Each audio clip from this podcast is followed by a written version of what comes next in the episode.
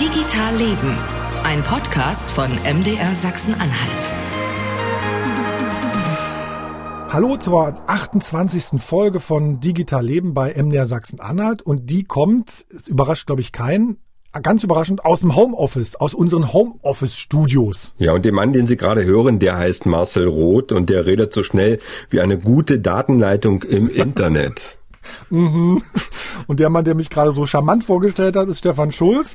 Und heute wollen wir so ein bisschen darüber reden, wie das Coronavirus unser aller Leben und vor allem auch unser Arbeiten verändert hat. Marcel, lass uns vorher noch mal kurz erklären, wie wir den Podcast diesmal aufnehmen. Doch ganz ungewöhnlich, ja. denn normalerweise sitzen wir ja im Studio im MDR-Funkhaus in Magdeburg. Äh, heute ja, sitzen wir zu Hause, jeder für sich. Wir haben aber eine Videokonferenz äh, geschaltet, damit wir uns äh, sehen können. Und das hatten wir so eigentlich noch nie, ne? Nee, wir, wir persönlich haben uns ja sogar schon seit irgendwie, weiß ich, sechs, sieben Wochen nicht gesehen. Mm, ja. Also ins echte Auge geblickt. Ja, es, also du siehst zwar immer noch aus wie früher, aber es kommt mir auch vor wie eine halbe Ewigkeit, ja. Ich habe mich extra auch rasiert heute Morgen. Das Einzige, was sozusagen nicht funktioniert hat, ist das mit den Haaren. Aber egal. Äh, also die Videokonferenz ist dazu da, dass wir uns wirklich sehen, damit wir auch sehen, wie reagieren wir aufeinander, wie sprechen wir miteinander. Und ansonsten nehmen, nimmt sich jeder von uns zu Hause auf seinem Mikrofon auf. Ich habe Stefan hier so ein kleines Sprech, kleine Sprecherkabine, kleine, kleine, äh, naja, wie nennt man es? Eigentlich war es, glaube ich, mal eine Besenkammer. Ja, ich sitze direkt auf dem äh, Dachboden. Genau, und hast aber dein Reportermikrofon vor dir, das sieht man auch. Genau, ich habe mein Reportermikrofon dabei und habe mich zurückgezogen, hier ein bisschen dem Himmel ein Stück näher mit äh, nassen Balken über mir. Ich stelle jetzt fest, ich hätte damals, als ich mir diese Audioabsorber hier äh, gekauft habe, eine andere Farbe wählen sollen. Dieses Orange speist sich so ein bisschen mit meinen Haaren. Ne? Aber ist egal, wir machen ja hier tatsächlich einen Podcast. Genau, es reicht jetzt an privaten Informationen. Wir haben nämlich auch Gäste ja. zugeschaltet und zwar zwei an der Zahl. Ich begrüße erstmal die Damen in der Runde. Das ist Stefanie, ich hoffe, ich spreche jetzt richtig, richtig aus, Öft Geffert. Richtig? Absolut korrekt, hallo. Mhm. hallo, grüß dich. Äh, Stefanie ist gerade in Halle und äh, Reik Pechfelder ist auch noch da und du bist in Skopa und auch zu Hause, nicht wahr? Hallo, ja, äh, ich bin auch zu Hause. Wir müssen, Stefan, wie üblich oder wie seit Anfang des Jahres, müssen wir mal klären noch hier. Wir haben ja so ein paar Regeln aufgestellt seit Anfang des Jahres. Ein Wort, das wir hier nicht hören wollen, das sage ich jetzt nur einmal und dann ist es für alle Zeiten in dieser, in dieser Folge verboten. Danach ist es strafbewehrt, ja. Danach ist es strafbewehrt, genau. Digitalisierung heißt das, das wollen wir heute nicht hören. Jeder Verstoß wird da tatsächlich mit einer Geldstrafe belegt, haben wir, haben wir äh, entschlossen. 50 Cent oder wie viel? Nee, wir haben das jetzt erhöht. Wir haben das jetzt richtig oh, gut erhöht. Genau. Wir sagen jetzt mal so 6 Euro, oder? Marcel? Ich würde sagen 5, da kommen wir leichter rechnen. Okay, machen wir 5. 6 Euro haben wir bis jetzt zusammen. Okay, ähm, und das gibt dann, das ist dann die Kasse und danach gehen wir zusammen Bier trinken, wenn wir wieder dürfen. Nee, nee, dann nee, ja zu teuer. da wird das Geld nicht reichen, meinst du, ne? So denke ich, weil das wird sicherlich ab und zu mal fallen. Mal gucken, wie ich das streichen kann aus meinem Wortschatz. Also, wer es sagt, zahlt 5 Euro in Topf. Äh, Ende des Jahres wird das dann gespendet. An wen? Das darf jeder Gast vorschlagen. Wohin es am Ende dann wirklich geht, darüber lassen wir die Hörer dann abstimmen. Das war sozusagen der Plan. Der erste Vorschlag bisher war das Geld geht an die Open, an das Open Knowledge Lab in Magdeburg. Jetzt müssen wir uns nur noch mal kurz das Okay einholen von Stefanie, weil die hat Angst, dass sie mehrmals Digitalisierung sagen könnte. Bist du dabei, ja, ja. Stefanie? Ja, ja, ich überlege schon nach Synonymen. Genau. okay. Einfach besser beschreiben, darum geht's, genau. So, dann wollen wir ein bisschen plaudern. Das, wir leben ja gerade in der Corona-Krise und wie das Arbeiten, äh, wie das Virus das Arbeiten verändert, darum soll es gehen. Ähm, auf euch beide sind wir gekommen, weil Marcel einen Artikel auf MDR Sachsen-Anhalt geschrieben hat, Ende März, ein paar Tage nach dem Hackathon Wir äh, versus Virus, den äh, die Bundesregierung mit unterstützt hat. Und ihr wart da dabei und Marcel kennt noch weitere Einzelheiten. Stefanie und, und Reik waren dabei. Wir müssten natürlich ganz vorher mal klären, so ein Hackathon oder Hackathon, ne? Irgendwie so ein Mischwort aus Hacken und, und Marathon ist ja normalerweise eine Veranstaltung, bei der sich Menschen treffen, die dann in kürzester Zeit, in der Regel so ein Wochenende, ähm, eine Software oder ein Gerät, eine Hardware entwickeln oder zumindest ein Prototyp entwickeln. Soweit als Form ist es, glaube ich, eigentlich äh, bekannt, ne? Ihr nickt zumindest mhm. oder ihr, ihr, schüttelt zumindest nicht den Kopf. Ja. Äh, nur jetzt der Hackathon, der lief so ein bisschen anders ab, Stefanie. Was war da das Besondere? Naja, dass der eben natürlich auch nur online lief. Also man hat sich, ähm, ich glaube, der wurde auch ziemlich kurzfristig ähm, erarbeitet äh, zu dem Thema natürlich ähm, zur Corona-Krise ähm, und das Potenzial von ähm, freien und jungen Kapazitäten, sage ich jetzt mal, äh, zu nutzen, um Lösungen, gesellschaftliche Lösungen zu entwickeln äh, und das auf so einer freiwilligen, aktionistischen Art und Weise. Ähm, und das alles online, weil zu dem Zeitpunkt auch schon eben alle äh, aus dem öffentlichen Raum verbannt waren. Genau. Hm. Reik, ich kenne auch ganz viele äh, Gewerbetreibende hier in meinem Kiez, äh, die quasi ihre Läden nicht offen hatten, äh, die im Prinzip gar nicht mehr wussten, wie es weitergeht. Und ich habe den Hackathon so verstanden, dass man da auch nach Lösungen gesucht hat, so für kleine äh, Unternehmer. Äh, vielleicht die Frage direkt an Reik, woran habt ihr denn genau gearbeitet? Gewesen, dass ich ähm, so als Mentor unterwegs war, also so in Querschnittsthemen, ganz besonders Datenschutz. Das ist irgendwo so ein bisschen ähm, auch das, was mich im Beruflichen rumtreibt. Ähm, so und halt dort unterstützt mit Kontakten, mit, mit, ähm, mit Input. Ich sag mal, ich, ich bin ja dort quasi als Person da, man arbeitet in einer Firma. Sind, äh, selber ist man halt äh, Vater von drei Kindern und da hat man natürlich einen sehr großen Blickwinkel auf diese ganzen Sachen, die halt diese ganze Krise mit uns gemacht hat. Und kannst du da mal ein plastisches Beispiel nennen, wo du da vielleicht auch helfen konntest? Ähm, ja, also eins, äh, ein Dokument oder was gerade auch in diesem ganzen medizinischen Umfeld und dem, mit, mit dem, in dem bewegen wir uns ja mit dieser Corona-Krise relevant ist, ist das ganze Thema Datenschutz. So, und dort haben wir halt das, oder hab, äh, habe ich das Initialdokument entworfen, ähm, um halt den Teams was an die Hand geben zu können, wie, wie sie das Thema Datenschutz bei sich äh, mit aufnehmen können, weil da hat ja jeder eine ganz äh, eigene Perspektive drauf. Der eine, der entwickelt halt, der, der ist ein super Programmierer, aber solche Themen, die fallen halt manchmal hinten runter. Aber es ist trotzdem äh, auch trotz dieser Krise wichtig, dass man diese Themen mit im Fokus äh, hat. Stefanie, du hattest ja mehrere Projekte am Start sozusagen. Wollen wir mit dem einen anfangen, was ich ganz spannend fand, wo man sozusagen alle Leute vernetzen will oder wo du alle Leute vernetzen willst rund ums Thema Sterben?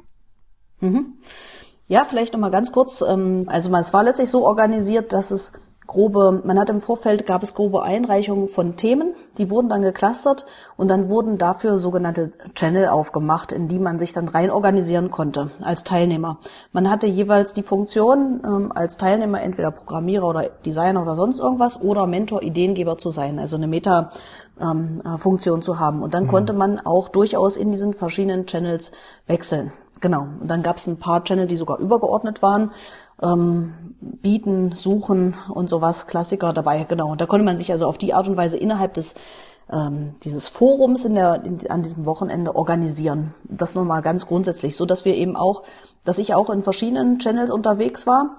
Ähm, ich war letztlich in, in äh, auf der einen Seite in einem kommunalen Dashboard und auf der anderen Seite haben wir unter anderem eben dieses, was du gerade angesprochen hast, Marcel, ähm, mhm. diese Überführungs-App entwickelt. Ähm, in der Tat, wir kommen ja aus, aus beruflich aus dem Kontext äh, und auch im in Corona-Zeiten spielt natürlich dieses Thema durchaus eine Rolle. Ja, also das Sterben. Genau. Wird nicht, wir waren, glaube ich, das Einzige, was sich damit beschäftigt hat. Das sind wir immer. Ähm, aber mhm. weil es nicht besonders attraktiv ist und alle wollen natürlich progressiv helfen. Und dennoch findet es ja statt und hat durchaus eine Relevanz. Und ähm, wir haben uns damit beschäftigt, oder vielleicht soll ich das jetzt auch später sagen, weiß ich nicht. Ich, ich würde mal, ich würd mal kurz einhaken, okay. äh, mhm. Stefanie. Ich, fand, mhm. ich, Stefanie, ich finde das ganz interessant, weil gerade jetzt auch in der Corona-Krise ist ja fast alles erstmal äh, untersagt in diesem Jahr wahrscheinlich. Also Hochzeiten können nicht stattfinden, also die positiven, schönen Sachen können nicht stattfinden, aber eben die traurigen Sachen, also diese Beerdigung, wo man sich von Angehörigen verabschiedet, äh, wenn denn nur, glaube ich, im ganz, ganz kleinen Rahmen oder halt überhaupt nicht. Und ihr habt da was gefunden, um ja den Leuten trotzdem die Möglichkeit zu geben, äh, sich von Angehörigen zu verabschieden. Vielleicht kannst du nochmal genau erklären, was ihr da gemacht habt. Mhm. Also das sind in der Tat zwei verschiedene Sachen. Also in dem Hackathon haben wir diese Überführungs-App entwickelt, ähm, ähm, die tatsächlich, also angefangen von der Problematik, dass im Krankenhaus Leute sterben, nur eine bestimmte Anzahl an Kühlzellen vorhanden ist und man die relativ schnell, also wie in gerade in großen Städten oder in, in Problemstädten wie Bergamo, Madrid, ähm, New York, wo sehr viele Sterbefälle stattfinden, ähm, dass man dann letztlich schnell und gut und sehr effizient ähm, ähm, umorganisiert sozusagen, also verteilt auf die verfügbaren Kapazitäten. Das zum Beispiel ein Krankenhaus meldet dann einen Sterbefall, also ähm, dass der, sag ich jetzt mal ganz blöd, weg muss, äh, wegorganisiert werden muss, mhm. damit die Kühlzelle im Krankenhaus wieder frei ist. Und dann können ähm, die Kapazitäten äh, sich sozusagen auf diesen Auftrag bewerben und ihn beziehungsweise eben organisieren. Und äh, diese Struktur haben wir angelegt äh, und innerhalb des Hackathons sozusagen im Grundkonzept entwickelt. Das wäre die Antwort, also das wäre das Projekt in Bezug auf ich hab, Hackathon. Ich heb mal hier den Finger, guck mal, seht ihr. Äh, das heißt, wir müssen jetzt zum ersten Mal sagen, die, deine Firma heißt Convela, ne? ihr seid da sozusagen schon länger in, in, in, diesem, in dieser Branche sozusagen unterwegs und stellt immer wieder fest, Mensch, das, die Bestatter und alles, was drumherum passiert, das ist schwierig. Ich will es mal für mich so ein bisschen zusammenfassen. Ähm, das heißt, was, was du dir vorgestellt hast, ist zu sagen, ich möchte nicht so Bilder in Deutschland sehen, wie wir sie aus Italien oder aus New York jetzt mittlerweile auch kennen, dass es im Zweifelsfall Massengräber gibt, dass da irgendwie Leichname in, in, in Särgen, in Kirchen aufgebahrt werden, weil man nicht weiß, wohin damit, sondern es einfach durch eine ähm, durch eine durch eine Vernetzung lösen, an, an der sozusagen Krankenhäuser beteiligt sind, an der Pflegeheime beteiligt sind, an der Bestatter beteiligt sind und so Transportdienstleister, Standesämter, genau, also sozusagen äh, äh, Verwaltungen, die sozusagen das dann auch irgendwie nachhalten müssen, wie viele Leute gestorben sind. Also das war dir sozusagen an der Stelle wichtig. Und das habt ihr als, als Prototyp an dem Wochenende schon entwickelt? Ja, also das sogenannte Wireframe haben wir entwickelt. Also ein Wireframe, wie kann das funktionieren? Ähm, welche Akteure sind da nötig? Da kommt natürlich viel Branchenkenntnis schon hinzu, aber den Ansatz, den wir gefunden haben dort, ähm, der war tatsächlich auch so ein bisschen inspiriert zwischen diesen ganzen Projekten, die da eben stattgefunden haben. Deswegen ist es sehr, sehr schön, ist letztlich so ein bisschen Uber-Software für die Bestattungsbranche. Wobei ja Uber gerade nicht so läuft, habe ich gelesen. Wie bitte? Das ist eher schwierig. Uber läuft ja gerade nicht, habe ich gelesen. Ja, wenn man ja gut nicht, die Taxinummer nicht, ja, die selbstfahrenden äh, Auslieferungen schon. nee, aber ähm, gut, also das äh, ist tatsächlich innerhalb dessen entstanden und wie gesagt, so ein bisschen inspiriert auch zwischen den äh, Projekten, zwischen denen wir uns auch bewegt haben. Also wir waren in diesem kommunalen Dashboard beschäftigt. Äh, da ging es eben darum, was das wäre auch meine Idee gewesen, dort eben auch diese ganzen Sterbefälle zu erfassen, Aufgaben zu erfassen. Jetzt bei denen ging es noch weit darüber hinaus, ähm, was zur Logistik einer Stadt gehört äh, und das sinnvoll zu verwalten und einen Überblick zu kriegen und so weiter. Zwischen diesem kommunalen Dashboard und eben unserem eigenen Projekt, da ging das so ein bisschen hin und her und inspiriert durch dieses rein und rausgucken, ähm, konnte man sich gegenseitig eben tatsächlich so ein bisschen inspirieren und den Ansatz suchen. Und den haben wir dort im Hackathon entwickelt, tatsächlich. Genau, der, das Wireframe ist dort entstanden. Ähm, die erst, der erste iOS-Prototyp ist entstanden und jetzt arbeiten wir daran sozusagen weiter, weil das eine leistungsfähige Variante ist, die man auch sogar danach nutzen kann. Mhm. Wenn ich richtig informiert bin, waren das ja 40.000 Leute, die, glaube ich, an diesem Hackathon äh, teilgenommen haben. Ich glaube, so einen großen Andrang äh, gab es vorher noch nie. Reik, wie hat denn das auf dich gewirkt, mit so vielen äh, Leuten sich dazu vernetzen, zu reden?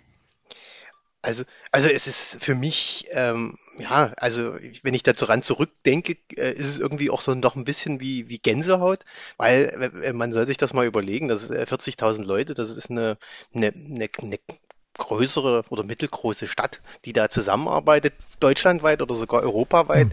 Und soweit ich das richtig gelesen habe, waren sogar auch äh, äh, Leute aus Kanada mit dabei. Das, das ist Wahnsinn.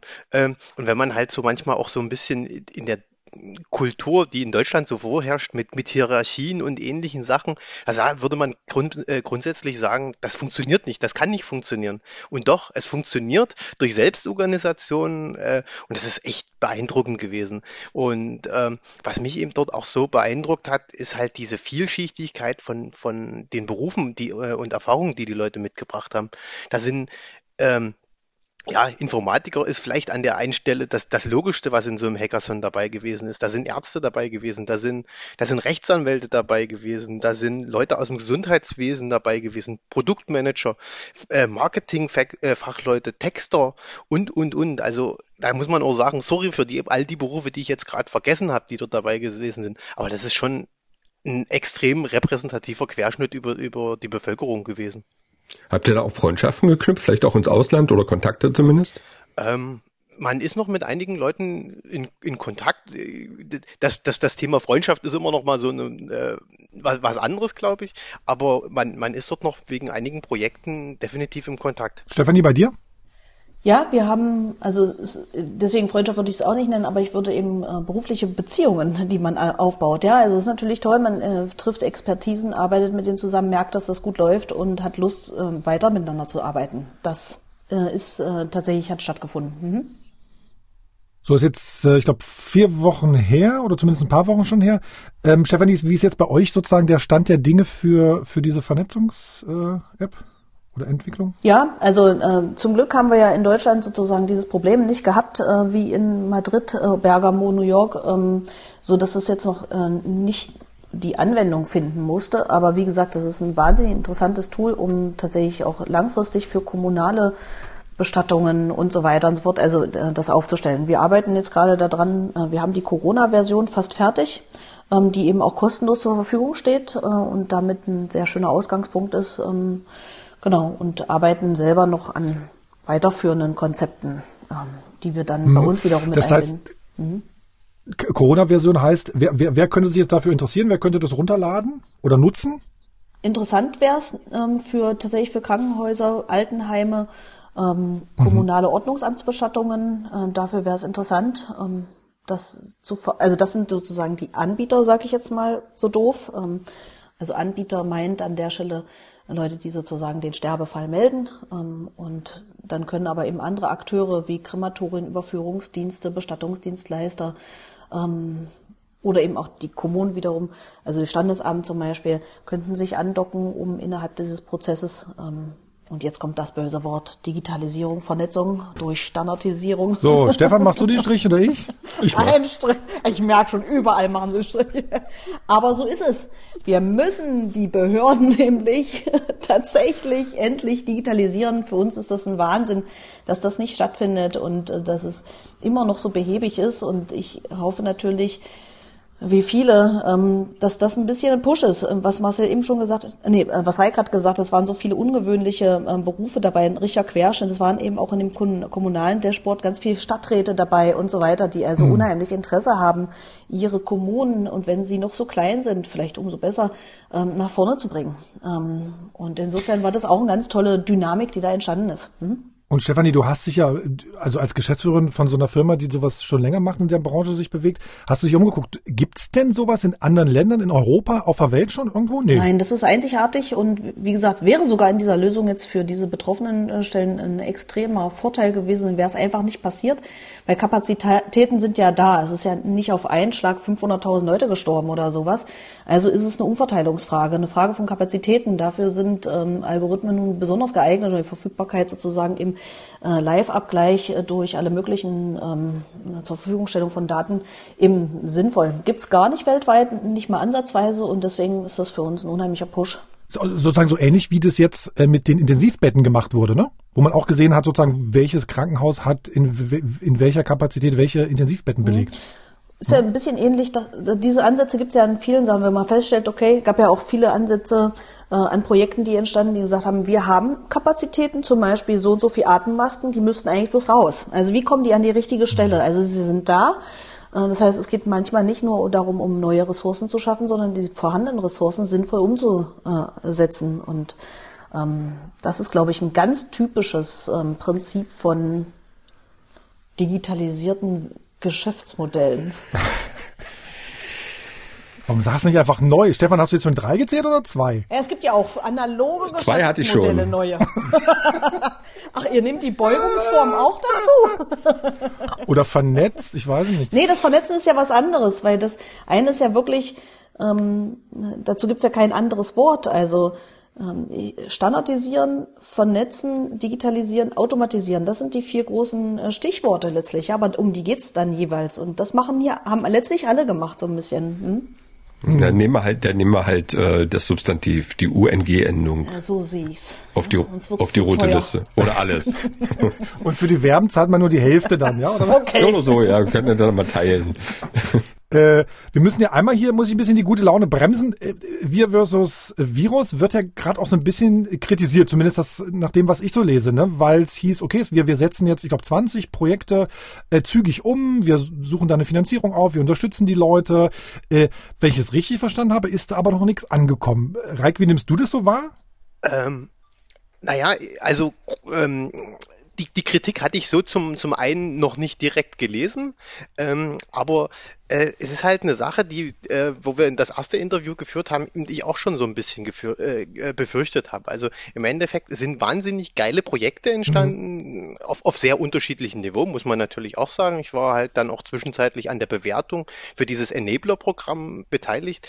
Äh, aber ähm, diese, dieses Gemeinsame von dem Wochenende geht jetzt halt so ein bisschen, naja, äh, jeder für sich, was auf der einen Seite gut ist, äh, gewisse Sachen, die extrem wichtig sind, zu pushen und andere, die halt von der Prio äh, nicht so sind. Ähm, naja, dem Selbstlauf zu überlassen, sage ich mal vorsichtig. Ähm, wie dort die, die finanzielle Ausstattung von den einzelnen Projekten aussieht. Also ich habe gestern dort nochmal einen Post gelesen. Da gab es, glaube ich, schon 15, 16 Leute, die gesagt haben, ja, wir brauchen Geld. Ähm, mhm. wie, aber das ist halt wirklich, glaube ich, ein sehr projektspezifisches Thema, wie da äh, die Leute aus dem Projekt auch sagen, hier, ich brauche das. Da weiß ich nicht, wie, wie da ganz konkret ähm, die, die Vorstellungen sind. Also das, das äh, ich, ich gucke äh, aus, aus der Querschnittsperspektive, sieht man das so. Ähm, aber da, da ähm, kann äh, die ähm, Ste Stefanie, Stefanie, glaube ich, ein bisschen aus, aus ihrer Perspektive mehr zu sagen.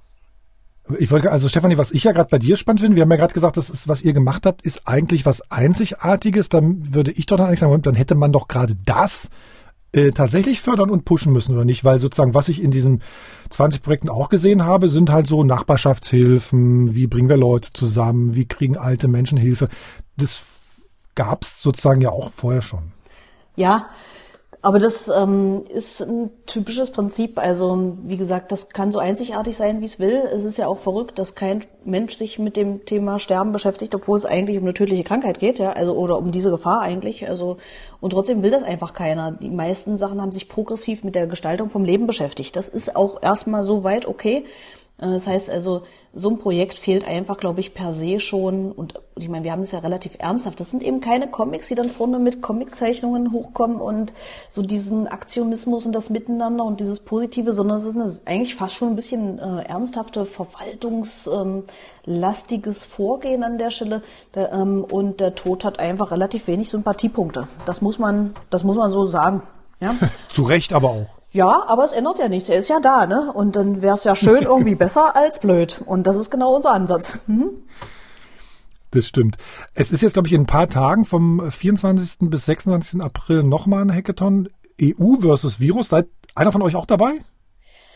Es gab im Übrigen, gab es kurz danach, weil du das vorhin gesagt hast, es waren also über 23 oder 25.000 Teilnehmeranmeldungen, waren es über 40.000 Anmeldungen. Mhm. Ähm, und das äh, war ja wahns wirklich wahnsinnig. Ich glaube, war wirklich mit der größte. Ja, es gab danach ähm, mhm. äh, aus ähm, der EU beziehungsweise Amerika gleich auch noch mal den nächsten Versuch, die sich tatsächlich das als Vorbild genommen haben. Das fand ich echt interessant. Ähm, äh, dass das so, so fantastisch und so bombastisch war, ähm, dass andere gesagt haben, wow, und haben das danach versucht. Ich habe mich dann tatsächlich sogar angemeldet für diese zweite Version, habe dann aber gemerkt, mhm. dass ich äh, das kann man nicht nochmal durchhalten, so viel, ja, zumal wir danach auch wirklich massiv weitergearbeitet haben. Wir haben den Flow genutzt nach dem Wochenende und das Wochenende war wirklich, also wir haben gar nicht geschlafen ordentlich. Ähm, wir haben die Woche danach und die anderthalb Wochen danach also genauso weitergemacht. Danach waren wir fertig und mussten uns erstmal kurz ein bisschen erholen und dann haben wir sozusagen angefangen, das in unsere Business Cases mit zu übernehmen und ähm, haben dann doch darauf verzichtet, daran teilzunehmen. Und das, die Kopie ist nie so gut wie der erste Impuls. Ja, das lebt ja davon. Ich würde mal jetzt ähm, so ein Schrittchen weiter gucken. Was bleibt also sozusagen hängen von diesem, von diesem Hackathon? Und äh, da, da frage ich euch zwei gleich nochmal dazu was sozusagen, was können wir eigentlich lernen? Was können wir für uns lernen? Was können wir für die Gesellschaft lernen? Was können wir für das zukünftige Arbeiten lernen? Ähm, aber was man ja wissen muss, ihr zwei wart natürlich nicht die einzigen Sachsen-Anhalter, die am Hackathon Wir versus Virus teilgenommen haben. Ich bin Konstantin aus Blankenburg-Harz und ich studiere interkulturelle Betriebswirtschaftslehre. Bei dem Hackathon war ich am Projekt KMU versus Corona beteiligt was eine Art Informationsplattform für kleins- bis mittelgroße Unternehmen ist, wo sich eben jene Unternehmen über Kredite informieren können, über Förderprogramme. Federführend war ich bei dem Projekt jedoch nicht. Meine Arbeit bestand eher darin, während der ersten Hälfte des Projekts ein wenig Input zu geben. Denn ich habe dabei mit sehr hochqualifizierten und engagierten Menschen zusammengearbeitet, welche mich schnell überflügelt haben und wodurch ich dann schnell nicht mehr viel beitragen konnte. Das war aber ganz und gar nicht schlimm, denn der einzige Sinn unserer Zusammenkunft war es ja schließlich in möglichst kurzer Zeit ein möglichst gutes Produkt zu erstellen. Da muss man dann sein Ego beiseite stellen und das ist dann eben so. Nichtsdestotrotz war es ein wenig wie ein Corona-Woodstock für Nerds, wobei die Flucht nach vorne zelebriert wurde. Und eben das fand ich extrem toll. Für meine Zukunft habe ich dabei gelernt, wie man mit wildfremden Menschen zusammenarbeitet Zudem war es sehr lehrreich, wie sich Gruppen von insgesamt, also wir waren eine Gruppe von insgesamt 70 Personen, wie sich solche Gruppen ohne jegliche vorhandene Struktur, wie beispielsweise ein Hierarchiesystem, ohne Vorhandensein von bürokratischen Systemen, Standards, ja, ohne all jene Dinge haben wir es geschafft, uns auch sinnvoll zu organisieren und effektiv zu organisieren. Zudem habe ich natürlich auch den Umgang mit Organisationsplattformen wie Zoom, Slack oder DevPost ähm, erlernen müssen. Und ich denke, dass diese digitalen Möglichkeiten auch nach der Krise verstärkt genutzt werden. Ja, und außerdem habe ich, war es natürlich auch sehr nützlich, das Wissen von der Universität auf die Praxis umzumünzen und daher auch ein wenig abzuwägen, welches Wissen in der Praxis wirklich sinnvoll ist und welches tatsächlich eher in die Lehrbücher gehört. ähm, ja, also es war echt ein tolles Ereignis. Hallo, ich bin Linus Geffert aus Halle und ich habe beim äh, Wir vs. Virus Hackathon mitgemacht. Ich war im Team Machbarschaft und habe dort äh, die iOS-Entwicklung, also die iPhone-App, ähm, zum Teil übernommen. Da habe ich die UI gemacht, also das User Interface.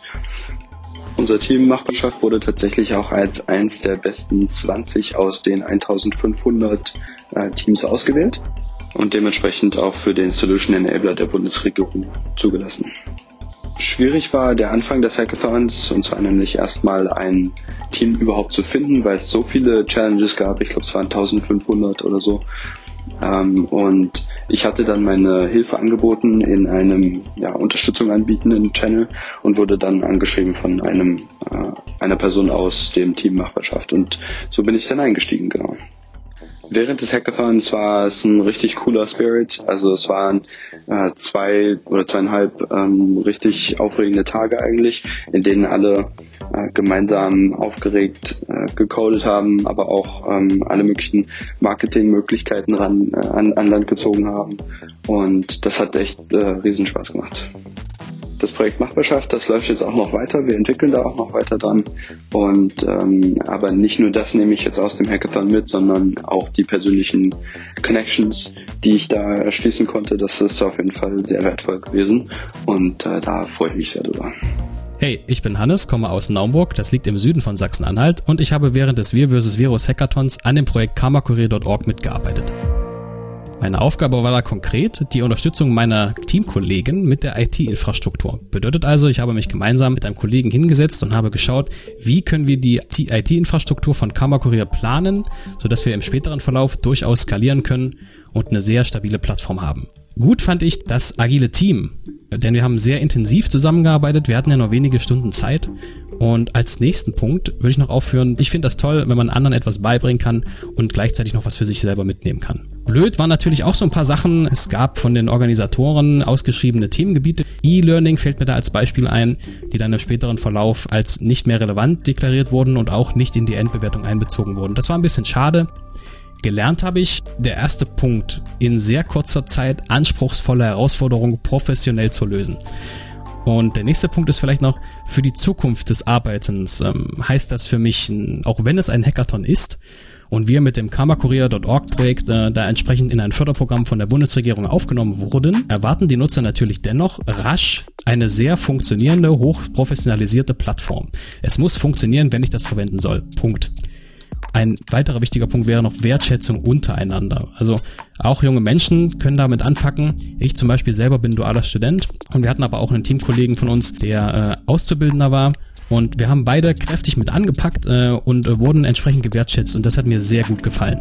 Also es war bei uns in dem Projektteam äh, völlig egal, ob jemand 15, 30, 35, 40 Jahre Berufserfahrung hat oder wie wir eben drei oder sogar weniger. Es ist völlig egal. Jeder hat seine Stärken und Schwächen und entsprechend wurde man aufgenommen und integriert. Das war wirklich wunderbar. Und als einen letzten Punkt noch, das Networking. Ganz wichtiges Thema, gerade auch für die Zukunft des Arbeitens, denn das machtvollste Instrument eines Arbeitnehmers ist sein Netzwerk. Bedeutet also, jeder kannte irgendjemanden, der jemanden kennt, der wiederum jemanden kennt von uns ähm, und so konnten tatsächlich auch Probleme gelöst werden. Man musste sich nur hinsetzen und überlegen, okay, wie kann ich jetzt zur Lösung beitragen? So, Reik, erzähl mal, was ist denn hängen geblieben? So ganz offen gefragt, ähm, ist es die Zukunft des Zusammenarbeitens? Virtuell? Ähm, naja, die, die, die Diskussion haben wir auf Arbeit auch immer, immer wieder. Und ich, ich, ich glaube, ähm, dass, äh, dass dort durch durch so eine Sachen die Denkblockaden extrem aufgebrochen werden. Also früher, früher hieß es, ja, du musst unbedingt zu einem Geschäftstermin einmal durch die Republik fünf Stunden fahren, eine halbe Stunde Termin, fünf Stunden zurück, wenn man das jetzt ein bisschen überspitzt sieht. Ähm, äh, da, da tut sich, glaube ich, im Gesellschaftlichen extrem viel und, und halt eben auch, äh, dass man halt äh, gewisse Sachen hinterfragt. Ähm, äh, auch auf die Gefahr hin mit, mit unseren vorhin vereinbarten 5 Euro, das Thema Digitalisierung, das ist einfach in Deutschland nicht angekommen. Das ist, das ist schlimm. Äh, also ich, ich, sehe es halt gerade an unseren zwei größeren Kindern, äh, das Thema, wie das in der Schule läuft, das ist an der einen oder anderen Stelle schon nett ausgedrückt anstrengend. Ich wurde, ich wurde ja da, ich wurde ja da quasi geprügelt dafür. Ich schreibe nebenbei noch so eine äh, Kolumne, die heißt Corona voll verpönt, weil letztens meine Tochter kam äh, im Homeoffice in die Wohn ins Wohnzimmer gerannt und meinte, Papa, Disney ist schuld. Ich habe gelesen, dass in, in dem Film äh, Rapunzel voll verpönt, äh, da ist diese Rapunzel eingesperrt in einem Turm und das Königreich, in dem sie lebt, heißt Corona. Und da habe ich halt eine Kolumne geschrieben über über Schulen, weil sozusagen sagen, meine Tochter ganz, ganz viele äh, Hausaufgaben machen musste und die wirklich total fleißig war. Und ich habe dann behauptet, äh, dass die erste Hälfte der Lehrer sofort damit begonnen hat, ihre Gärten zu begrünen und äh, von der anderen Hälfte der Lehrer weiß man nicht genau, was die gemacht haben. Das ist natürlich übertrieben, aber was mir echt gefehlt hat, ist, dass die sich nicht mal wenigstens einmal die Woche mal ein Lehrer gemeldet hat, sei es über Skype, sei es über andere Möglichkeiten, um einfach mal kurz mit, mit den Kindern zu sprechen. Ist das das, was du meinst, Reik? Ja, also ich, ich muss natürlich persönlich ein bisschen vorsichtig sein. Ich komme aus einer äh, aus einer Lehrerfamilie. Meine Eltern sind beide Lehrer, meine zwei Schwestern sind beide Lehrer, meine Frau ist Lehrer. Hat, da will ich jetzt auch wissen, Aber, hat deine Frau die Gärten begrünt oder nicht? Nein, nein, das darf ich auch so ehrlich sagen. Ähm, nee, äh, ich sag mal, wir, wir erleben tatsächlich wirklich dort ein extremes Gefälle zwischen sehr engagiert. Ähm, mhm. Da fällt mir der Klassenlehrer von, vom äh, Gymnasium in, in Schkeuditz ein, von unserer Tochter, der hat ein YouTube-Video hochgestellt. Das hat sogar äh, bis auf die Facebook-Seite von, äh, ähm, von Sachsen äh, von der Bildungsagentur geschafft. Super. Äh, hm. Das ist ein, das ist ein, ein, einfach geiles Ding. Also ich sag mal, ihr habt vielleicht auch schon gesehen, äh, Werbung oder so, so, eine Sachen, die zum Beispiel eine Lufthansa oder wer auch immer jetzt gerade online stellt. So ein Stay Strong und so. Und, und, auf diese gleiche Machart ist das gewesen. Ich, ich, es, es war wirklich ähm, grandios. Ähm, so, ähm, und ähm, das ist aber wirklich eine rein subjektive Wahrnehmung. Also im Endeffekt diese, dieses Problem, und äh, da kommen wir halt irgendwie auch wieder zurück auf dieses Wir versus Virus. Ähm, wir haben ein Problem, was eigentlich jeder Lehrer hat. Das sei es in der Grundschule, sei es in der Mittelschule, sei es auch, auch in Berufsschulen, ähm, dass die eigentlich irgendwo ein Tooling an die Hand bräuchten, zu sagen, ey, guckt mal, Leute, liebe Lehrer, es gibt die und die Plattformen, die haben die und die Vorteile, äh, passt vielleicht dort auf, äh, nutzt dies, nutzt jenes, aber nein, es muss jeder Lehrer für sich selber kämpfen.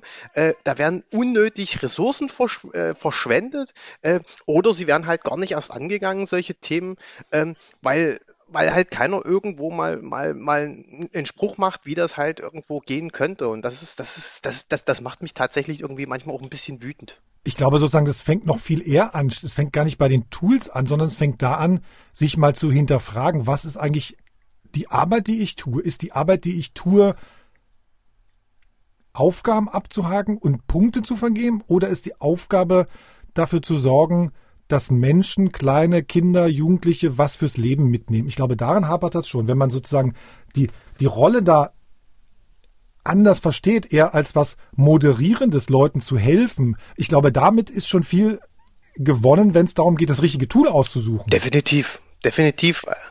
Und deswegen bin ich auch sozusagen dagegen zu sagen, man muss irgendwie Tools vorschlagen. Äh, ich glaube zum Beispiel, ich habe, also wir haben irgendwie hier ein Grundschulkind und ein Kind äh, achte Klasse ich glaube zum Beispiel, das, was du sagst, mit den Leuten mal sprechen, anzurufen, ne?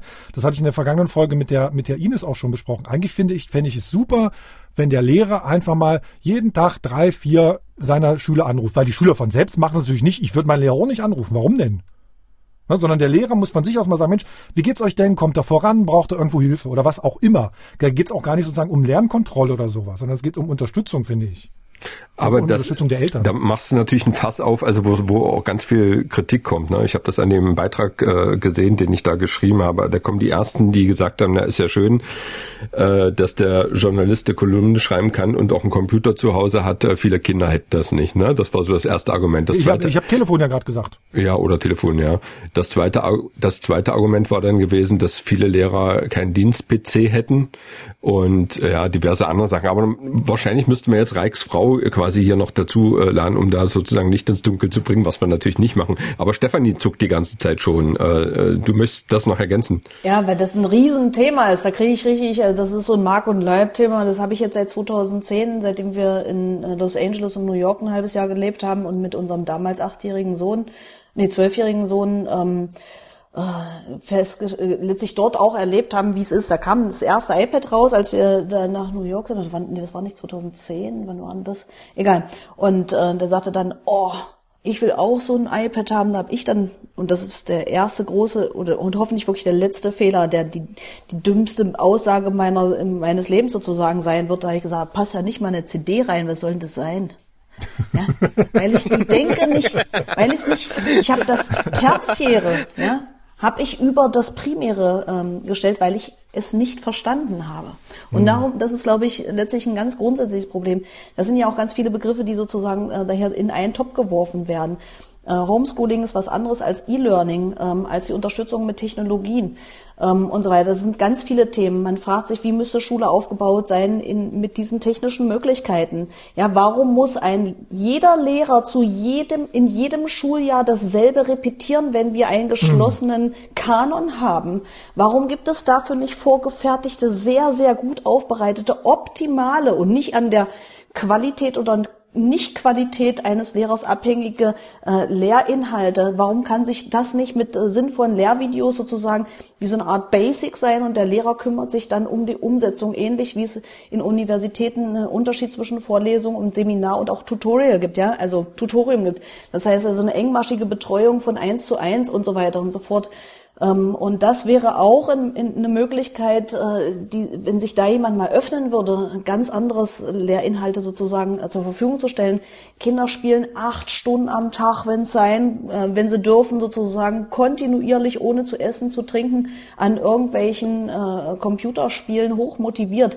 Das sind Triggerpunkte sozusagen. Wenn man die anfasst und wenn man die sozusagen sinnvoll äh, antriggert, dann sind Kinder sehr wohl äh, wie immer in, mega interessiert, äh, sich Wissen sozusagen anzueignen. Und da, da gibt es so viel zu, zu sagen, da werde ich verrückt dabei, dass es einfach nicht äh, auf den Tisch kommt und da drehst du durch. Und das Schöne ist jetzt, wir haben ähm, Kinder sowohl äh, in einem ganz neuen Gymnasium bei uns, die sind noch nicht mal voll. Es ist ein äh, frisches Gymnasium, was sozusagen mit jeder Klassenstufe steigt. Ähm, Gymnasium, NSG heißt das und jetzt Feininger Gymnasium, ähm, die haben sich sehr schnell, da alles noch ganz jung ist und sehr agil ist, haben die im Vorfeld schon vor einem Jahr angefangen, solche ähm, Plattformen aufzubauen und zu nutzen.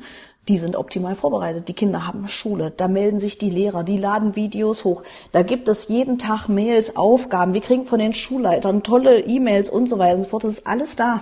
Funktioniert wunderbar.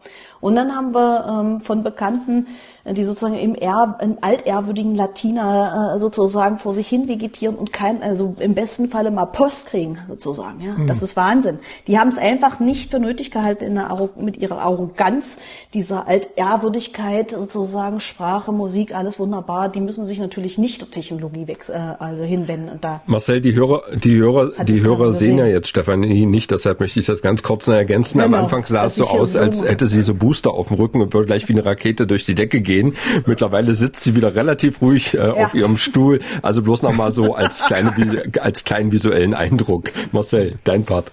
Das, das geht mir tatsächlich aber auch so. Äh, ich würde in dem Zusammenhang mal gerne nochmal die vergangene Folge mit der Ines Bieler empfehlen, die auch so ein paar Tipps da gesagt hat und gesagt hat, es geht eigentlich darum, sozusagen die Art, wie wir lernen, sozusagen zu verändern, weil wenn man sagt, wir machen das alles von zu Hause aus, wozu brauchen wir dann eigentlich Schule und Lehrer noch, wenn es einfach von zu Hause aus ging? Also sozusagen, da muss man drüber nachdenken. Ich würde gerne jetzt vom Lernen und Schule weiter wegkommen, wirklich zum Arbeiten, das, was wir ja normalerweise machen.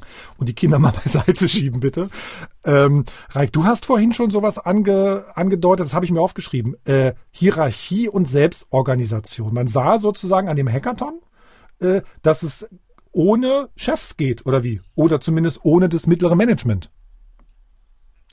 Das, das, kann, das kann man wirklich äh, so sagen. Also ähm, das, das ist kann ich aus dem eigenen Erfahrungsumkreis jetzt von, von Arbeit berichten. Das ist so, ja. Äh, das, das geht. Äh, in, in, in gewisser Teamautonomie ist es bei uns.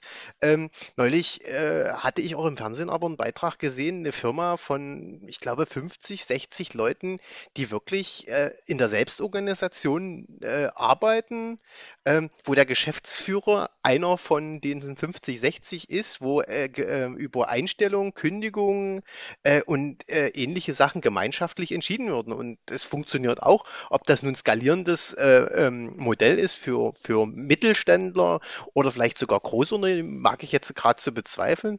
Ähm, aber äh, es, es ähm, im, was, was ja gerade auch dieser Hackathon gezeigt hat, die, dieses, wie, wie man so schön sagt, diese Schwarmintelligenz. Also wenn, wenn einer von oben sagt, so ist das jetzt, dann äh, schalten bei den einen oder anderen Mitarbeitern einfach der Kopf aus und sagt, so, ich, ich führe das jetzt aus. Ähm, aber das ist ja eigentlich äh, relativ ähm, sinnlos. Also für den Mitarbeiter selber, weil er halt seine Ideen äh, nicht einbringen kann. So, und, und es gibt nach meinem Dafürhalten auch keine Chefs, die all, all, äh, allwissend sind. Ne? Stefanie als Chefin schüttelt kräftig mit dem Kopf. Äh, sie ist eher so die Autoritäre in der Runde, nehme ich an. also das sowieso. nee, aber äh, das stimmt alles meines Erachtens gar nicht. Also das ist die Scheindemokratisierung, die da gerne damit verwechselt wird mit selbstorganisierenden ähm, Arbeitsformen. Selbstorganisierend heißt, man müsste sozusagen äh, wissen, wo seine Leistungsspitze ist und sich freiwillig an diese Position setzen und die sozusagen dann maximal äh, zur Verfügung stellen. Das ist unter ganz uneitlen Konstruktionen ist es auch gar kein Problem. Deswegen starten solche Projekte auch mit so einem Aktionismus in so einer Schein-Selbstorganisation ähm, und morphen dann sehr, sehr schnell in bestimmte hierarchische Strukturen. Deswegen, das war äh, innerhalb von einer Stunde auch im Hackathon äh, das Thema. Man hat dann sehr schön, ich habe also mehrfach immer wieder versucht, zum Beispiel in dieses kommunale Dashboard meine auch meine Branchenexpertise einzubringen und sowas alles. Ja, das war aber weniger interessant als dieses Gefühl von ja wir machen, wir probieren, wer ist sozusagen. So, und dann gibt es, da wird dann gar nicht drauf reagiert. Also das ähm, jetzt gar nicht mal in Bezug auf mich, auch von anderen sozusagen, ja, du gibst was rein und dann gibt es kein Feedback oder findet keine ähm, sondern wird dann überschrieben. So ist es ja in diesem, in diesem Prozess jetzt tatsächlich dann gewesen. Also so war ja die Interaktion. Da saß man ja nicht die ganze Zeit in den Channel und hat Video-Channels gemacht oder sowas, ja, mhm. sondern wir haben ja in den Slack-Channels ähm, reingeschrieben. Das heißt, du schreibst was rein, dann kannst du das kommentieren oder jemand anderes schreibt was nächstes drüber. Das heißt, es rutscht dann einfach weg und verschwindet. Und übrig bleiben dann relativ schnell ein Kern. Und das ist überall gewesen. Ein Kern von zwischen 10 bis 20 Leuten. Da ist immer wieder ganz schnell einer der Leader, einer ist ganz schnell sozusagen so eine Mentorenfunktion. Das heißt, es arbeiten sich sehr schnell bestimmte Funktionalitäten raus, die gut miteinander als Team agieren.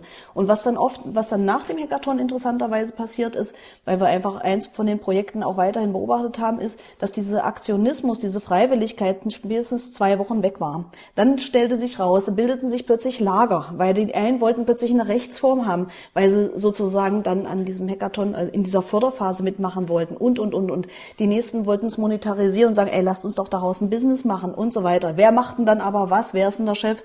Ey, findet alles statt, hat alles stattgefunden und deswegen, ähm, das sind falsche Vorstellungen von Demokratie, von Demokratie, von Demokratien und auch innerhalb dessen, ähm, sondern da gibt es eine Ordnung, die sich ähm, sehr schnell rausstellt. Das finde ich interessant. Mhm. Okay. Aber, aber ich sag mal, in Mentoren äh, oder Organisatoren, ähm, also, also zumindest während des Hackathons, ähm, hatte ich für mich nicht den, den Eindruck, dass sich dort irgendwo ja, Führungsstrukturen äh, herausgebildet haben. Ja, im, im Nachhinein, äh, ob da, äh, wenn du von, von Geschäftsmodellen, also das ist jetzt wirklich nur aus, aus meiner äh, ähm, Blickwinkel auf das Projekt, ähm, wenn ich da drauf gucke, äh, monetarisieren ist, ist das eine, aber ich sag mal, auch, auch eine App, wie, wie, wie ihr die ähm, an den Start bringen wollt, die, die äh, kostet Geld. Ich sag mal, selbst wenn man das halt ähm, bei, bei Cloud-Dienstleistern äh, hostet, kommen da irgendwelche laufenden Kosten. So, und ich weiß nicht, ob da Leute wirklich Gewinn machen wollen mit diesen Projekten, die, die da entstanden sind, oder aber irgendwo trotzdem auch sagen, äh, ich habe halt laufende Kosten im Jahr von Summe X, die möchte ich schon irgendwo gegenfinanziert haben. Also ob, ob also ob es da auch, äh, ich möchte auch nicht ausschließen, dass Leute gesagt haben, ey, da, da haben wir was richtig Geiles gemacht, da lässt sich richtig Kohle mitmachen, möchte ich nie ausschließen. Aber ich könnte mir auch vorstellen, dass viele gesagt haben, naja, äh, ich brauche mich zum Organisieren, ich brauche einen Slack, ich brauche dies, das und jenes. Und da ist man eben auch mal äh, ganz schnell im, im vierstelligen Be äh, Bereich von irgendwelchen Betriebskosten pro Jahr. Ihr seid jetzt schon sehr so im, im Wirtschaftlichen. Ich würde nochmal sozusagen so, also was wir feststellen, Ideen zu generieren funktioniert offenbar über so eine Plattform und über so eine kurze Zeit. Auch einen Prototypen zu entwickeln funktioniert. Was es auch für mich zeigt, ist das alte Versprechen vom Internet, zeit- und ortsunabhängig zu arbeiten. Ne, das heißt, ich könnte jetzt hier nicht in meiner Besenkammer äh, zu Hause sitzen, sondern auch irgendwie in einem Corona-freien Inselstaat im Pazifik. Ähm, und ich glaube, was es auch zeigt, ist sowas, in so einer frühen Phase brauchen wir möglichst viel Input. Und ich glaube, sobald man da, Stefanie, dann sozusagen eher so wieder gegen dich, da an so einer frühen Phase brauchen wir eigentlich gar keinen Chef, weil der hat dann sozusagen vielleicht schon eine Idee im Kopf, auch wenn er die vielleicht gar nicht selbst artikulieren kann, aber er lenkt dann sozusagen. Ne? Genau, der lenkt. Und deswegen fand ich die Idee, wie sie das aufgezogen haben, eigentlich auch ganz gut, dass man eben als Ideengeber reingehen konnte, als Motivator. Also deswegen mhm. diese Unterscheidung zwischen denen, die teilnehmen, ähm, dann denen, die ein Projekt selber stellen und eine Funktion übernehmen, wie eben Ideengeber oder Moderator oder Mentor warst du ja. Ähm, äh, das sind so, das, das war schon ganz sehr gut durch, also gut strukturiert. Da hat man gesehen, dass da schon ein paar Leute ein bisschen was wussten, wohin sich das entwickelt. Mhm.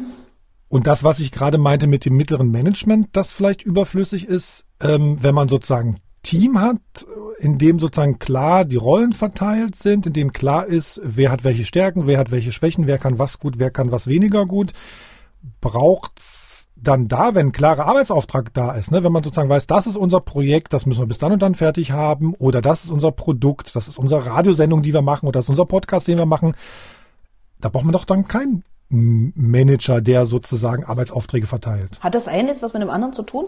Das eine ist sozusagen die Arbeitsformat und das andere ist, ob aus dem Arbeitsformat sich auch eine andere Firmen- oder Unternehmensstruktur ergibt, oder? Genau, ja, ist, ein, also, ist sozusagen jetzt der nächste Schritt dann. Okay. Na, ich glaube das nicht unbedingt, ähm, mhm. ähm, weil es immer so Erschöpfungen gibt sozusagen innerhalb von Strukturen äh, und dann wieder Korrektive geben muss und so weiter. Und ähm, insofern denke ich, ähm, ich finde interessant, dass dieses ähm, digitale Arbeiten es ermöglicht, tatsächlich ähm, äh, in so Projekten sehr eng in Clustern zu arbeiten. Also kurzfristig ähm, völlig unabhängig, also man muss keine Räume schaffen, weil man sie sich virtuell schaffen kann, sozusagen. Mhm. Lauter Teams äh, kurzfristig sehr agile Strukturen schafft, um äh, sehr effizient ähm, und hochkonzentriert miteinander zu arbeiten, ohne Umgebungssituationen zu schaffen, jeweils. Also das finde ich sehr interessant. Mhm. Glaubt denn jemand von euch beiden, dass diese Krise die Organisation von Unternehmen verändern wird, die jetzt sehen, oh, Homeoffice funktioniert ja doch irgendwie. Versicherungen, die sagen, oh, na klar, die Leute müssen gar nicht irgendwie zu Hause sein. Oder Radiosender, die feststellen, Moment mal, wir müssen ja eigentlich alle gar nicht im Funkhaus sein. Oder ich muss nicht mehr von Düsseldorf nach Berlin fliegen oder wie auch immer. Oder ich muss mir von Düsseldorf nach Berlin fliegen. Wir hatten jetzt gerade einen Fall, einen Freund, ähm, der ist nach äh, in ein amerikanisches Unternehmen gezogen. Die haben jetzt gerade umgestellt äh, von 3000 Arbeitsplätzen, ähm, haben sie umgebaut auf äh, sind in eine kleinere Location gezogen, haben nur noch 1500 Arbeitsplätze. Eigentlich hat sozusagen gar keiner mehr einen festen Arbeitsplatz ähm, und das ist eine unheimliche Kostenersparnis. Das heißt also, äh, meistens agieren äh, Unternehmen ja nur auf solche ähm, Triggerpunkte wie Kostenersparnis oder höhere Effizienz. Und das ist natürlich dieses Arbeitsmodell. Das bringt das definitiv mit sich. Und insofern, ähm, da werden viele merken, ich brauche es ja gar nicht zur Verfügung zu stellen. Das, äh, das spart Geld, Zeit, Kosten. mhm. Ja. Also, also ich, ich, ich sehe das ähnlich. Also die, die Hoffnung soll man jetzt haben, dass, dass man, äh, dass diese zwanghafte Veränderung äh, äh, auch nachhaltig ist, dass halt Unternehmen in die Richtung denken. Es gibt genügend große Firmen. Also äh, ich kenne es zum Beispiel von Cisco, die, die haben halt in Berlin so, so ein Office, ja, kann jeder hinkommen, wie, wie er mag. Aber am Ende äh, ist es ja auch eine Frage, wie, wie arbeiten wir in, in Zukunft? Und im Endeffekt ist es für mich persönlich auch keine Frage, ob jemand 40 Stunden äh, gemacht hat in der Woche, sondern ob er seine Aufgaben geschafft, äh, geschafft hat. Und wie er die schafft. Ähm, ähm, in welcher Zeit, ja, da, da spielen natürlich noch Arbeitszeitgesetze und ähnliche Sachen rein. Äh, und wann er die macht, das, das äh, sollte für meine Begriffe halt schon ähm, äh, irgendwo ein, ein, gutes Matching sein. Also ich bin zurzeit jemand, der arbeitet frühzeitig bis, bis nachmittags 14 Uhr und setzt sich dann abends nochmal an den Rechner. Ähm, das ist, das geht von mir freiwillig aus. Das ist auch schön, dass das von unserer Firma so unterstützt wird. Das ist aber sicherlich nicht ein, ein, ein Lebensstil, wie, wie, äh, wie das halt jeder so, so cool findet. Ne? Wenn Arbeit aber Spaß macht, dann schon. Ja, und das ist genau das. Insofern, Richtig. dann hast du nämlich eine Selbstmotivation durchaus, weil du Lust hast zu arbeiten. Und dann ist es nur eine Frage von Organisation. Und wenn du die ähm, gut koppeln kannst mit deinen Lebensbedingungen, wie zum Beispiel, dass da drüben deine Kinder sind und eben äh, du das koppeln kannst und nicht bloß eine Kinderbetreuung brauchst, äh, von bis und so weiter und so fort. Und was machst du, wenn das Kind mal krank ist? Das gibt durchaus Freiräume, die uns äh, auch im, Pri also im beruflichen eigentlich eigentlich ähm, mehr fast schon Leistungsfähigkeit. Ähm, aber trifft das, trifft das auf viele Berufsgruppen aus deiner Sicht zu oder ist das eher begrenzt, wenn man mal guckt, äh, wie viele Leute eigentlich diese Möglichkeit, ich würde mal fast sagen, diesen Luxus des Homeoffice eigentlich gar nicht haben? Mhm. Also wer alles im Rechner sitzt, der kann noch davon profitieren und das sind werden immer mehr. Ja. Also ich, ich habe neulich tatsächlich über die Frage nachgedacht, ja, wie viel, welches Bauchgefühl hat man, wie viel Prozent der, der Leute ähm, kann, kann von zu Hause arbeiten? Sind es 50 Prozent, was so ein bisschen mein Bauchgefühl sind? Sind es weniger? Also der, wenn ich da mal gleich rein, der Bitkom sagt zum Beispiel, es sind 50 Prozent, die Zahlen variieren, aber tatsächlich, es gibt auch mal Leute, die sagen, es sind nur 25 Prozent der Menschen, der Beschäftigten, die sozusagen gerade von zu Hause arbeiten. Ja, äh, und ich nehme jetzt trotzdem wieder dieses, dieses äh, böse Wort mit dem B, äh, mit dem D an in der Hand. Äh, äh, Digitalisierung. Komm, wiederholst du es nochmal, damit wenigstens eine schöne Summe zu Ihr nehmt es nicht ähm, ernst. Ähm, ja, wir, wir in unserer Firma sind, sind ein, ein, ein Treiber, glaube ich, auch von, von Digitalisierung im, im Beschaffungswesen. Äh, so, und äh, es arbeiten unsere äh, knapp 650 Mitarbeiter alle aus dem Homeoffice. Ja, das, mhm. äh, ich sag mal, ich, ich arbeite in der IT-Abteilung sonst. Ähm, es war ein bisschen ein Kraftakt. Gut, wir haben die, die, die, die, äh, die Sache relativ zeitig in Angriff genommen und es ist geil und es läuft und, und, wirklich über, über alle Bereiche, sei es Vertrieb, sei es unsere Kundenbetreuung. Gut, wir ITler sowieso, aber es, es funktioniert und es, es, es ist irgendwie cool. Ja, man muss mal kurz sagen, ja Reik, ganz, ganz kurz, äh, Mercateo, ne? das haben wir glaube ich noch gar nicht gesagt, Reik arbeitet bei Mercateo, ähm, eine Firma in Leipzig, die so sozusagen, ich sage einfach B2B Online-Marktplatz, das hört ihr nicht, selbst nicht gern, ihr sagt sozusagen eine Beschaffungsplattform für, für andere Unternehmen, ne? also so, so, so, so, so, so ein Amazon für Firmen kann man, kann man jetzt so salopp so sagen. ähm, ja, also es, im Endeffekt zielt es, glaube ich, in, in die gleiche, gleiche Richtung. Das Thema Vernetzung. Also wir bringen halt äh, Einkäufer ähm, in, in den unterschiedlichsten Firmen oder sei es halt eben auch Einzelunternehmen mit, mit Anbietern äh, zusammen, sei es halt so Distribution, sei es Hersteller und ähnliches. Und das, das funktioniert halt äh, eine riesen Plattform. Ich gehe mit meinem ganzen C-Teile-Bedarf äh, auf unsere Plattform und bestelle darüber. Und das, das ist halt eben auch, ähm, kriege digitale Rechnungen, habe einen Ansprechpartner und das, das ist, glaube ich, auch ein extremer Mehrwert, den wir als Firma bieten können. Stefan, ich habe dich unterbrochen. Nee, kein Problem. Ich denke nur, ist halt, auch da wieder gibt es eine Unterschiedlichkeit in der Begrifflichkeit. Das eine ist das, was wir vorhin schon gesagt haben, von zu Hause arbeiten und das andere ist äh, online arbeiten. Also was kann ich sparen, wenn ich einfach diese ähm, dieses diese Reisen äh, minimiere, ja und das ist echt, also was was muss ich leisten, um nach Düsseldorf zu kommen und immer wieder zu diesen Meetings, ja. Ähm, gleichzeitig hatte ich jetzt zum Beispiel letzte Woche mein allererstes ähm, meinen allerersten Pitch vor Investoren äh, online. Ja, das war, also da war ich also das erste Mal seit langem mal wieder aufgeregt, ähm, weil ich, und das ist mir erst danach aufgefallen, was das eigentlich ist, fehlen ganz viele Informationen, mit denen ich sonst agiere. Das heißt also, man hat einen Auftritt, man hat ein Sitzen, man hat eine, man verströmt sozusagen vielleicht sogar Gerüche etc. pp. Wenn man sich sieht, ähm, ist es eine ganz andere Art von Erscheinung, ähm, mit der man Homogenität natürlich auch darstellt. Kriegt man alle Informationen vom Gegenüber, wenn wir uns jetzt so sehen, wie wir uns jetzt zum Beispiel sehen? Ganz bestimmt nicht. Also das heißt, ähm, äh, das ist interessant, dass es wahrscheinlich nach wie vor Dinge gibt, wo es sehr schön ist, äh, auch zusammenzusitzen, äh, immer mal sich im Büro zu begegnen, um einen ganz schnellen, kurzen Austausch zu haben. Ähm, gleichzeitig sich Sachen zu ersparen, weil man eben eine Reise nach Düsseldorf nicht braucht. Fünf Stunden hin, fünf Stunden zurück. Ähm, alleine, ähm, klar, mein M, das macht wirklich Spaß damit zu fahren, aber das, ähm, das mache ich dann lieber für eine andere Tour äh, in eine andere Richtung. Genau. Ich denke, da, das wird, das könnte für uns eine Menge Vorteil bringen, dass man Technik nutzt, um tatsächlich auch sparsamer zu sein, ja, Ressourcen mhm. zu sparen. Genau, sozusagen äh, Ressourcen sparen. Ich habe bei dir aber auch so ein bisschen rausgehört, die persönliche Begegnung ist trotzdem wichtig. Ich habe, ähm, Stefan, du kennst den, den Marco Langhof, der war schon mal bei uns zu Gast, ne, der Chef vom Digitalisierungsbeirat, der hat eine Firma in Bali im Teleport ja, heißt die. Der du hat jetzt aber auch mal was dafür. ah, Digitalisierungsbeirat. Ja, Und da ist sogar Schön. ein Hallo. dabei. aber es ist ja für eine gute Sache. Ausgedacht. Mann, ey, Mann. äh, und der Marco Langhoff hat mir neulich erzählt, äh, in seiner Firma ist es aufgefallen, dass man wirklich sozusagen die Begegnung in der Teeküche, dass die fehlt. Und er sagt dann deshalb zu seinen Leuten, pass auf, weil es jetzt gerade nicht anders geht, setzt euch eine Zeit und setzt euch einfach so vor eine Videokonferenz und schnabbelt halt. Ne? Fand ich sozusagen auch einfach eine Lösung, damit umzugehen dann wieder. Ja, in der Tat. Das haben, also wir haben das ähm, dadurch, dass wir halt äh, unser Team auf zwei Standorte, also unseren Standort in Köln und Leipzig verteilt ist, haben wir das auch so schon gemacht vor Corona. So, das, ähm, das ist halt nur bedingt angenommen worden. So und ähm, äh, seit Corona ist es tatsächlich jeden, jeden Arbeitstag um neun. Es sind wirklich alle pünktlich um neun da. Also außer jemand hat mal, wirklich einen extrem wichtigen Grund. Das, das ist schon irgendwo wichtig. Und das gibt, äh, das gibt halt auch noch firmenübergreifend.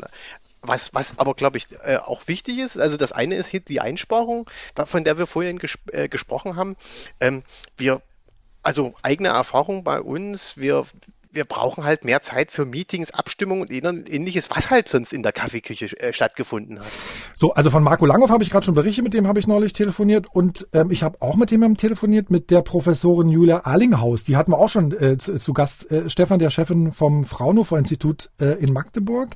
Die hat mich nämlich neulich auf eine ihrer Studien hingewiesen. Die ist eigentlich so äh, Logistikexpertin. Also sie weiß sozusagen, wie funktioniert der Transport von Lieferketten oder wie funktionieren Lieferketten am besten.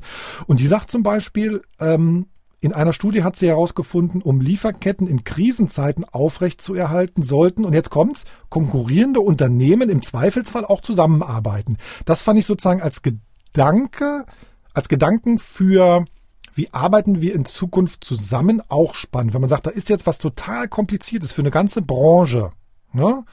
Ähm, da müssen wir im Zweifelsfall auch mal bei unserer Konkurrenz anrufen und sagen, Leute, wie löst ihr das? Und wie, wie geht ihr damit um? Stefanie, du als, als, als, als Unternehmerin, ne? Du bist jetzt sozusagen in deiner Branche natürlich einzigartig, aber du hast ja oft auch, glaube ich, eher Widerstände bei, bei, bei Bestattungsfirmen, glaube ich. Glaubst du, dass sich sowas ändert? Was meinst du, die Widerstände, ob die sich ändern? Die Widerstände sich ändern? Ja, dass man, dass man jetzt feststellt, Mensch, eigentlich haben wir jetzt aus dieser Krise gelernt, wir müssen anders miteinander umgehen und auch viel eher neue Sachen ausprobieren. Seit wann haben Menschen wirklich Lernkurven? Also leider gar nicht. Also wir haben alle die Probleme schon in unserer Geschichte hinter uns und leider ist da nichts. Ja. Äh, gut, nee, also ich bin ein bisschen absolut, sorry. Ähm, aber mache ich mir. Bisschen absolut ist auch ein schöner Ausdruck. Ja. Ähm, also ich, wie ich es vorhin schon sagte, ich denke, was interessant ist, dass dieses Arbeitsformat ähm, äh, agilere Strukturen zulässt. Das heißt auch temporär ähm, umzuswitchen, ähm, zum Beispiel auf das Format der, Kooperation, der, der temporären Ko Kooperation oder auch der teilweise temporären Kooperation. Ähm, das wird allein aufgrund solcher technologischen Möglichkeiten ähm, tatsächlich forciert werden müssen. Ähm, ansonsten denke ich tatsächlich, also in meiner Branche hat kein Mensch Konsequenzen gezogen. Noch nicht. Aber du zumindest. Noch nicht. Du zumindest, äh, Stefanie, ihr habt ja sozusagen auch ein Format jetzt entwickelt, wo man eine Trauerfeier online sozusagen abhalten kann. Klär uns da noch auf, wie soll das mhm. funktionieren? Ähm, ja, wir haben eben festgestellt, ähm, das, was Frau Marcel vorhin schon gesagt hat, dass die Bestattungen bzw. die Trauerfeiern zurzeit ja nicht stattfinden können unter diesem Versammlungsverbot letztlich, ja. Äh, für uns ist es nicht mal unbedingt ein aktuelles Thema, sondern das, das, der, das aktuelle Thema nehmen wir, um das Thema zu boostern, weil wir das eigentlich durchaus äh, davor auch schon gesehen haben, dass, dass das ein Zukunftsthema ist. Weil natürlich durch Globalisierung und ähm, Familien, die auseinander wohnen und natürlich auch neue Freundschaftskonzepte, zum Beispiel Facebook-Freunde, die kommen nicht zur Trauerfeier. Ja, also, aber mit denen führt man ja auch eine, irgendwie eine soziale Interaktion. Äh, und äh, das Sterben beziehungsweise das Erinnern findet auch dort dann statt. Das ist ja eine Erfahrung, die wir gesammelt haben. Das heißt, Corona ist für uns ähm, war jetzt ein sehr guter Ausgangspunkt, um unsere Online-Trauerfeiern tatsächlich oder Gedenkfeiern äh, anzubieten. Die Idee ist es dabei, dass wir letztlich sehr stark einer ähm, analogen Trauerfeier Analogien gebildet haben. Wie können wir das über technologische Möglichkeiten übersetzen? Ähm, wir haben es geteilt letztlich in drei grobe Bereiche. Das heißt, es ist ein sehr stark, ähm, wir haben es die Zeremonie genannt, ein geführter Prozess. Also alle werden, wir haben letztlich eine neue Funktion entwickelt, einen Moderator. Ja, das ist nämlich, glaube ich, ganz wichtig, dass einer eine Moderation in so einem Channel sozusagen äh, übernimmt. Ähm, diese Funktion gibt es bisher ja gar nicht ähm, innerhalb äh, dieser analogen Welt auf die Art und Weise. Das war vielleicht mal der Pfarrer. Äh, ansonsten ähm, ist es die, ja, die Kirche oder der Bestatter vielleicht ähnlich. Äh, was wir entwickelt haben, ist ähm, zu sagen, wir nutzen unter anderem eben den zum Beispiel äh, die Plattform Zoom, um in verschiedenen, äh, also in diese Channels einzuladen. Das organisiert jemand. Äh, es gibt also äh, das Interesse, eine Trauer- oder Gedenkfeier online zu machen. Es werden die Trauergäste eingeladen per E-Mail mit im Übrigen auch schon Verhaltensregeln, die wir mitgesendet haben. Das ist, glaube ich, was ganz Entscheidendes, weil es wirklich eine neue Art ist. Der Moderator lädt ein, macht den Warteraum auf. Wir haben im ersten Teil eine geführte Zeremonie, weil sich natürlich auch da Menschen begegnen, die sich vorher eigentlich nicht zu sagen hatten oder die sich vielleicht auch gar nicht kannten. Ähm, in dieser Zeremonie gibt es einen klaren Ablauf, der vorher im Vorfeld schon besprochen wurde. Der Verstorbene hat zumeist einen eigenen Channel für sich, wo wir Videos ablaufen lassen können, wo wir Bilder zeigen können und so weiter. Das heißt, es gibt ähm, auch sowas wie eine Regie dann? Genau, die wurde vorher, der haben wir entwickelt, genau, äh, für diesen geführten äh, zeremoniellen Teil ähm, wir hatten jetzt auch vor kurzem eine Trauerfeier, da hatten wir auch Musiker dabei, wir hatten auch eine Trauerrednerin dabei, die dann auch jeweils sozusagen innerhalb der Blöcke ähm, agiert hat. Währenddessen können die Trauergäste über einen Chat ähm, ähm, dem Moderator auch schon was ähm, sozusagen schreiben. Wir haben eine, eine Gedenkseite dann für die Person eingerichtet. Das ist letztlich, der wird ja beschrieben als der virtuelle Friedhof, ähm, wo dann eben auch die Kondolenz, ähm, das Kondolenzbuch dann aufgefüllt werden kann oder eben mit Erinnerungen oder mit Gedanken, die man mitgeben will. Ähm, und dann gibt es einen zweiten Teil und das war sehr interessant, dass das tatsächlich also unheimlich gut funktioniert hat. Wir nennen es das Trauercafé. Das heißt, es gibt den zeremoniellen Teil, dann gibt es ähm, die, das gibt diesen Gedenkort ähm, und dann dieses Trauercafé, da wird dann eingeladen, wer sozusagen bleiben möchte, bleibt und wer nicht möchte, der verlässt den Channel. Es sind alle geblieben, was ein sehr schönes ähm, Beispiel war, dass die Leute sozusagen beieinander waren und der Moderator übernimmt da eine sehr assoziative ähm, Gesprächsführung sozusagen. Ja, genau. Und da kommen alle mit ihren Gedanken, kann Musik auch nochmal persönlich gemacht werden und so weiter. Hm? Wie viel Trauerfeiern habt ihr in der Art schon durchgeführt jetzt? Das waren jetzt erst zwei. Mhm. Ähm, und wir sind jetzt aber gerade dabei, also das ist ja jetzt auch erst seit einer Woche ähm, verfügbar. Uns war es wichtig, dass es eben nicht bloß einfach, wir machen einen Channel auf oder so. Es gibt jetzt durchaus ein paar Bestatter, die sagen, oh klar, wir machen jetzt hier einen Channel auf. Nur das ist, das, das ist nicht adäquat, das ist keine, das, das ist nicht befriedigend, glaube ich. Ja, das, du brauchst eben diesen Moderator. Eure Idee ist, dass dann sozusagen, dass man sowas beim Bestatter dann auch mit dazu bucht, sozusagen, bei einem klassischen. Genau, Bestatter. live, mhm. genau, inklusive von Live-Übertragungen dann, zum Beispiel auch in Altenheime. Also wie gesagt, Zielgruppen, die keine, ähm, die, die, die Örtlichkeit auch danach nicht aufsuchen können. Altenheim ist ein durchaus ein interessanter Aspekt. Mhm. Was, mich jetzt gerade so ein bisschen noch flasht und nachwirkt, äh, sind gerade die Ausführungen äh, zu dem Thema digitale Ta äh, Trauerfeier. Ähm, meine Familie oder, oder ich sag mal Verwandtschaft ist das eigentlich schon teilweise Südafrika, England und ähnliches und wir hatten halt einen Trauerfall und da wäre sowas geil gewesen. Also, äh, sicherlich jetzt gerade in Anführungsstrichen in dem Kontext zu sehen, aber das, das hört sich nach einem extrem gut durchdachten Konzept an. Also coole Sache, was er da Und das hat, hat, so gut funktioniert, das glaubt man gar nicht. Für mich war, ich war vor dem ersten Mal so aufgeregt, kann, äh, und zwar zwei Sachen. Wie schwer ist es für vor allem Leute, die ungeübt sind, technologisch Zugriff zu kriegen, also Zugang zu kriegen? Es war total niedrigschwellig, war super. Und das andere, was mich natürlich besonders interessiert hat, war, ähm, gilt Technik versus Emotionalität oder Trotz oder gerade. Und das war total verrückt. Das hat tatsächlich einfach ein neues Format ergeben, weil man sich nämlich untereinander angeguckt hat. Ansonsten sitzen die Leute in Reihe und Glied, jeder für sich und sehr stark abgekapselt. Es gibt kaum Interventionen. Und danach gehst du zum sogenannten Leichenschmaus und dann gehen auch schon nicht mehr alle mit.